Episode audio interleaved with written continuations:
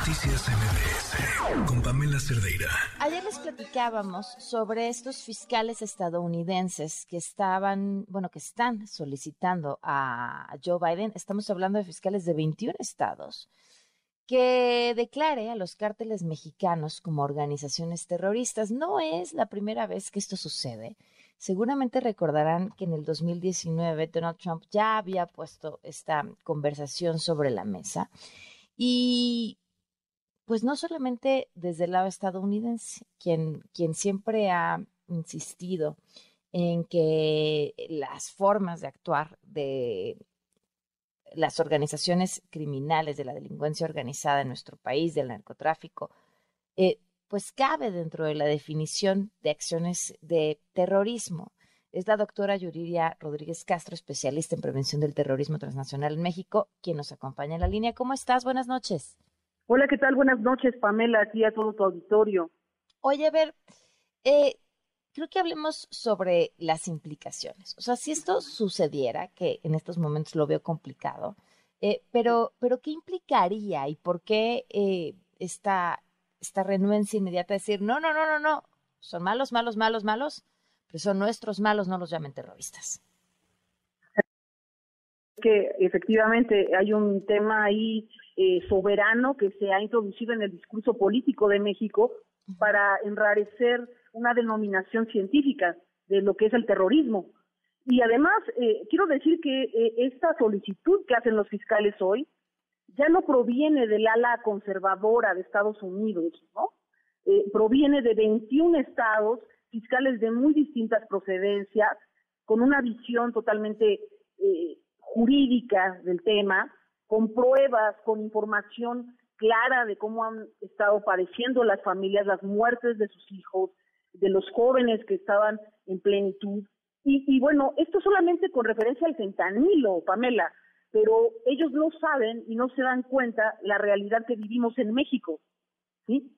El salir a la calle y encontrar espectáculos sanguinarios de cabezas cortadas, cuerpos desmembrados, vaya, e, este, este espectáculo de violencia que todos los días enfrentamos en México.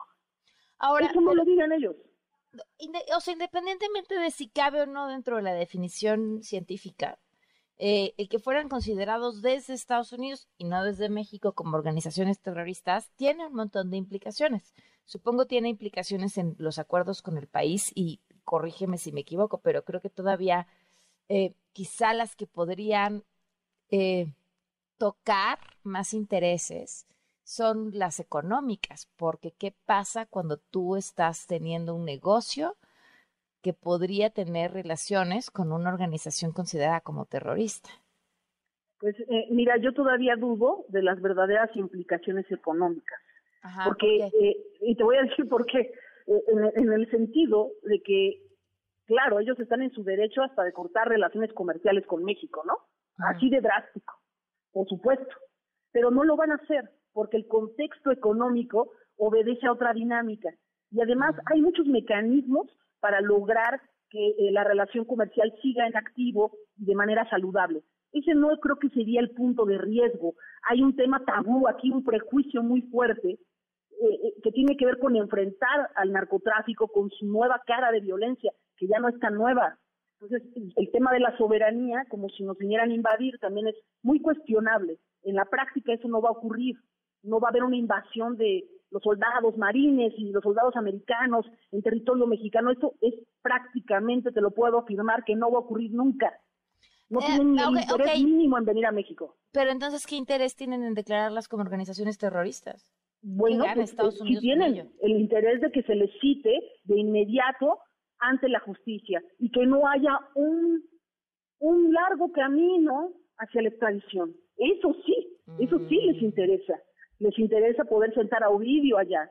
Les interesa que los narcotraficantes sean juzgados también por delitos de lesa humanidad. Eso sí, y que los juicios sean expeditos, las extradiciones también. Eso es lo que ellos quieren. No les interesa invadir México.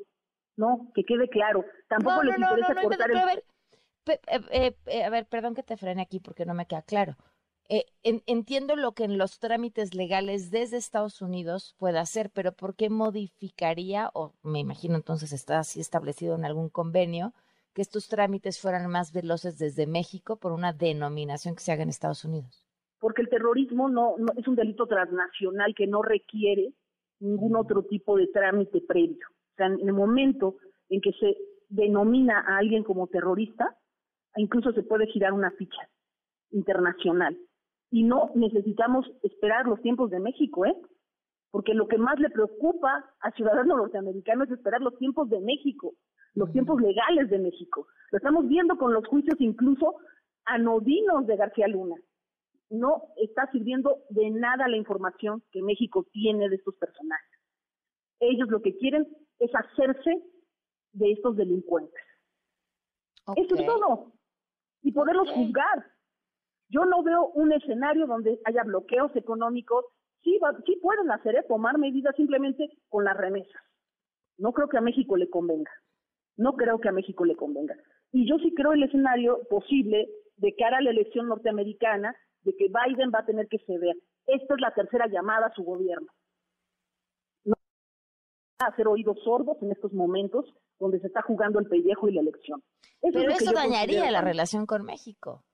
Pero la relación con México en un momento electoral pasará a segundo término, tal vez lamento decirlo, o sea, no, mm. no quiero generar expectativas tampoco muy elevadas acerca de lo que puede ocurrir con esto, pero creo que en términos políticos también Estados Unidos juega sus cartas y creo que en estos momentos la presión de 20 fiscales debe ser suficiente para que Biden al menos lo considere. Ok, bueno, qué, qué, qué interesante. Pues te agradezco muchísimo que nos hayas acompañado. ¿Algo que te parezca importante agregar sobre este tema en específico? Sí, no, muy importante, Pamela, y creo que además, si no se, se llega a esta denominación ahora, va a ocurrir tarde o temprano. De verdad lo digo, no, no, no porque sea el tema que yo he estado pugnando, porque se reconozca incluso en México, sino porque creo que es ya algo natural dentro del mismo, la misma dinámica que tiene el crimen. ¿Tú crees que a reconocerlo así en México en qué nos beneficiaría? podemos tomar medidas preventivas, Pamela yo, te digo, cada vez veo más niños con juguetes réplica de armas en la calle. Y esto lo podemos trabajar desde, desde lo preventivo, podemos evitar que muchos lleguen al crimen, podemos tomar medidas de prevención, no de cárcel, de prevención. Pero, pero eso podría hacerse ahorita, ¿no? O sea, no, no, habría impedimento legal para hacerse ahorita sin esa denominación. pero necesitamos la presión de Estados Unidos. Esa es nuestra realidad. México, por sí solo, no toma medidas. Es hasta que Estados Unidos las toma por él. Y esto es, esto es la verdad. No, yo quisiera creer que se respetan los tratados internacionales, sí, pero la realidad es que la política prevalece por encima de la ley. Vamos a ver en qué acaba toda esta historia. Te agradezco muchísimo que nos hayas tomado. No, al contrario, Pamela. Y bueno, que ocurran las cosas siempre con apego a derecho, eso sí. Eh, sí, por supuesto, sin duda. Muchas gracias. Gracias a ti. Noticias MBS